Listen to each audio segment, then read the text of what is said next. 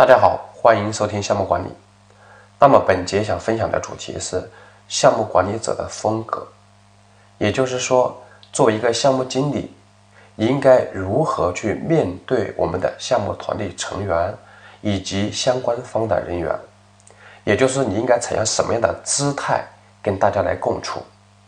好，我们看一下片 Book 上关于项目管理者的风格，它引用的是一个标准。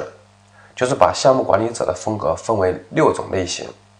第一种是放任型的领导，比如说你允许团队自主决策，并且设定目标，这种的话让大家自己去管理自己，这种称为无为而治。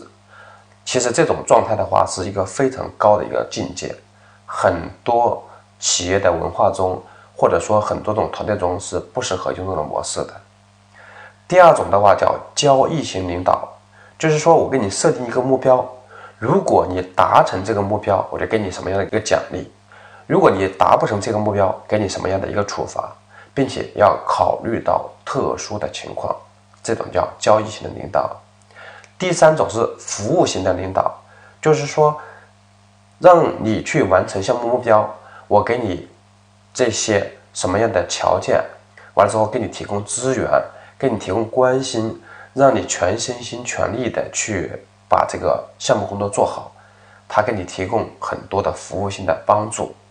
第四种是变革型领导，他是通过这种鼓舞鼓励，让你就是呃心甘情愿的去跟着他一起把这个项目做好，就是通过激励你、激励他人，去创造性的完成工作。第五种是魅力型领导。就是做一个管理者，他自身是非常优秀的，比如说包括呃工作能力啊、沟通能力啊，包括甚至外貌啊，他能够通过自身的魅力去吸引人，去获得别人的认可，并且能够激励他人，让大家能够跟他一起来完成项目的目标。好，第六种的话是交互型领导，他就结合了交易型的、变革型的、魅力型的领导的一个特点。所以，我刚才把这个 PM Book 上的六种领导风格讲完了，但是我相信你们没有很好的理解，因为它本身就没有科学的依据，就是一种基于这种呃现实情况的一个总结。所以，到底这个领导属于哪种风格，你并没有依据去判断它。好，显然这一套标准的话，并不科学，或者说并不完善。那么我给大家分享一套另外一套标准，就是来自于哈佛商学院的《成为管理者》课程中的一个内容。这个哈佛商学院的领导力的课我都是上过的，并且我也讲授一些这样的课程。那么我把哈佛商学院领导力课程中关于管理者风格的这个给大家做一个分享。好，哈佛商学院《成为管理者》课程中对于管理者的风格同样定义为六种类型。那么它的这种六种类型的定义就比较完善。好，我们一一来看。第一种，专制型。那么专制型的工作方式是什么呢？就是要求立即服从。它的代表语言是照我说的做。它的情商表现是成就导向、主动性和自我控制。好，第二种的话是权威型，它强调愿景目标，号召员工为之奋斗。他的代表语言是“跟我来 ”，Follow me。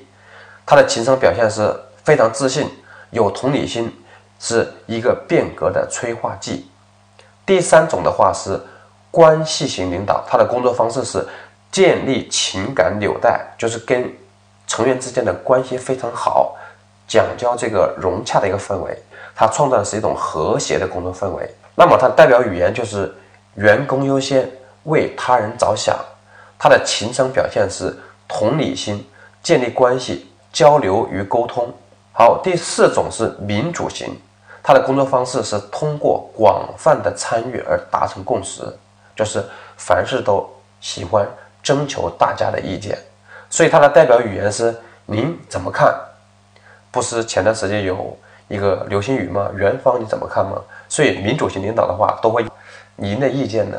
所以这种的话是可以看得出来，他属于一个民主型的领导的。那么他的情商表现的话，就是讲究合作，他是通过以团队的形式来领导，而不是以个人形式来领导，就是大家是大家的管理者，也强调多交流、多沟通。好，第五种是领跑型的领导，他是会设定很高的目标和很高的绩效标准，他要求大家根据他的这样一个呃要求去做。比如说他自己就是一个非常优秀的，要求是大家也跟他一样的优秀，按照他的一个要求和标准去做，所以他的情商表现就是勤敏尽职，就自己以身作则做到那样，并且成就导向非常有主动性。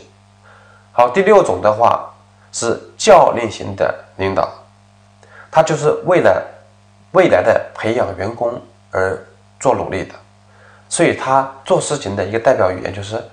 哎，您试试看，他会让员工、让项目组成员自己去做，然后在边上辅导他，帮他改善。所以他的情商表现的话是培养他人为主要目标的，他也非常理解这个成员或者员工，他有很强的自我意识。好，这六种风格的话已经讲完了，因为这个这套标准的话就比较完善。比片不可那个六种类型的话有更多的内容。好，那么我们要思考一个问题：哪一种风格是最合适的，或者说是最好的呢？大家想一下。很显然，没有哪种风格是最好的，只有最合适的，没有最好的。那么这些管理者风格的话，它哪一种模式更适合我这个环境？更有利于项目目标的达成，我就应该选择哪种风格。比如说，专制型风格的话，它适用于比较消极的环境；而权威型的风格的话，它是最积极的一种模式。关系型的话，也适用于这个积极的环境中；民主型也是适用于积极环境中；领跑型的话，就适用于消极的环境中；教练型也是适用于消极的环境中。所以我们要根据项目的环境的不同而做一个选择，而且管理者风格的话是应该做调整，而不是一成不变的。那么关于这个管理者风格的话，有更多更多的内容。我之前讲的是这两种，比如说有希波克拉底气质学说啊，这个是一个古希腊的医生的名字，这个是在公元前五世纪提出来的。那么公元前五世纪，咱们中国还处在。西汉，对吧？西汉那个时代，另外还有所谓的色彩性格，是咱们中国呃当今比较流行的，或者说比较著名的主持人说他是创造者啊，这个我就只能呵呵了，我也不好意思说什么。那么实际上这个东西，在美国很多年前就有，在美国一九七八年创建的 PDP 叫行为特质动态。衡量系统是一九九一年翻译成中文版，在中国地区使用的。